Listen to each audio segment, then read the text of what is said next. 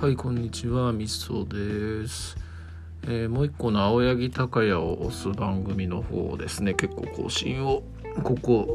2日ぐらいさせていただいていますけれども。えー、っと元気に生きてます。なんかこうテレワークがないとね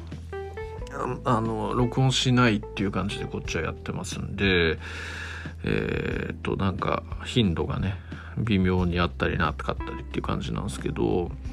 先週なんか毎週あ毎週じゃねえや毎日テレワークだったんで更新しまくってたんですけど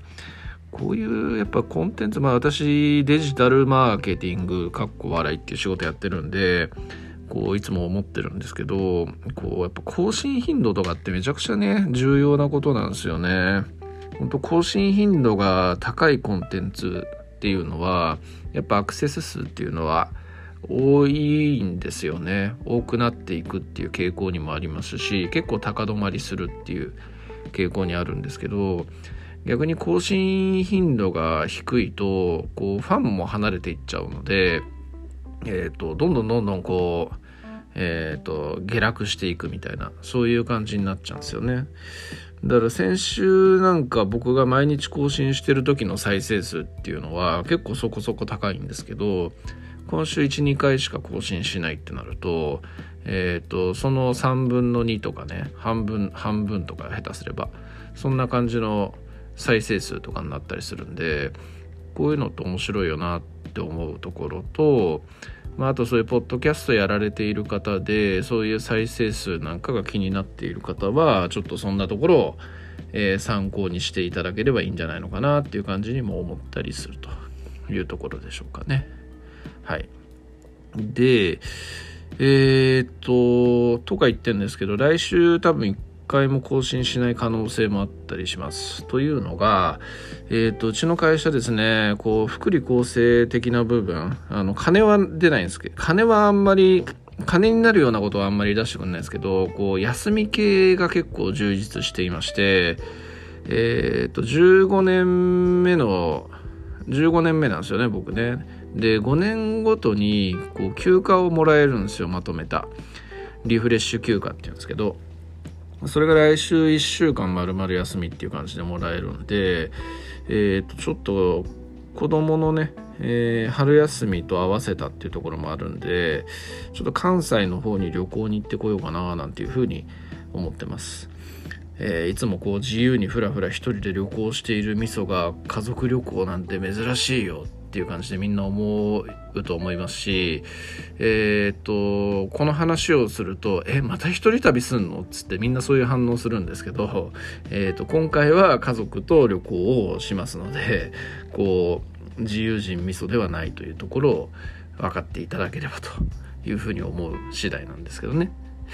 で、えっと、関西旅行ってどこ行くのって話なんですけど、まず、新幹線で、えっと、兵庫県の姫路まで行って、姫路城を見て、で、そこでレンタカー借りて、明石、明石海峡がありますよね、明石って。明石まで行って、で、一泊して、明石にも城があるんですよ。明石城っていう城があるんですけど、明石城を見て、でその次神戸をちょっと、えー、散策というか観光を軽くしてで大阪行って2泊目。で、えー、と3日目に関してはもう子供のために USJ を予約したんで USJ 行って1日過ごしでまた1泊すると。で、翌日帰ろうかなとも思ってんですけど、ちょっとその辺暫定でまだ決めてないんですが、まあ大阪観光をちょっとしようかな、みたいな、そんな感じでいるというところで、まあ大阪観光が思いのほか盛り上がったりしたら、もう一泊ちょっとして、で、翌日帰ろうかな、みたいな、そんな感じに思っているというところですね。で、まあ、家族連れて城行くのってどうなのよって感じがあるとも思うんですけども、えー、まあ、そこはこう理解をいただいてですね城行きたいって言ったらああ私も行きたいっていう感じで嫁さんが行ってくれたんで行ってこようかなっていう感じで、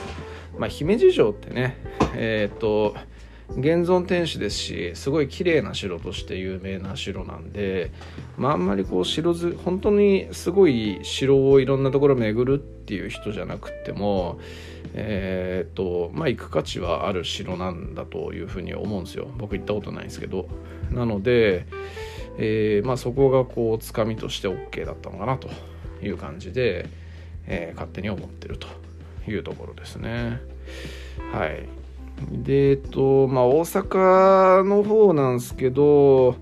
まあ USJ ね行ってこ,、まあ、ここも行ったことないっていうかまあ基本的に僕関西ってえー、行ったことないんですよ。まあ小学校の頃とかにちょっと親のえっ、ー、と親に連れられてというかなんか父親がえっ、ー、と当時関西に仕事をしに行くようがあってで一回行ってみるかみたいな感じで母親が行ってでそれについて行ったことがあるんですけどまあまだね小学校も低学年とかの時の話なんであんま覚えてもいないしえー、っとなんか記憶に残ってることって言ったらやっぱたこ焼き食ったとかそんなレベルの話でしかないので、えー、まあほぼね行ったことないというに等しい感じなんですよ。なので、まあ、今回が関西初体験みたいなそんなイメージでいるというところなんですよね。でユニバーサル・スタジオ・ジャパンとかも当然行ったこともないんですけどこう春休みっていうのがあるにしてもチケットがめちゃくちゃ高くてえー、っとシステムをちょっと今回初めて知ったんですけどなんか優先えー、とライドチケットみたいなねえー、っとディズニーランドでいうファストパスみたいなやつが有料なんですよ。でそれが1人当たりですねそのいく,、まあ、いくつかその決ま決められたアトラクション乗れるよみたいなやつなんですけどなんか一番売れどころのやつ売れ筋のやつっていうやつが1人当たりですねえー、っと1万5000円ぐらいかな。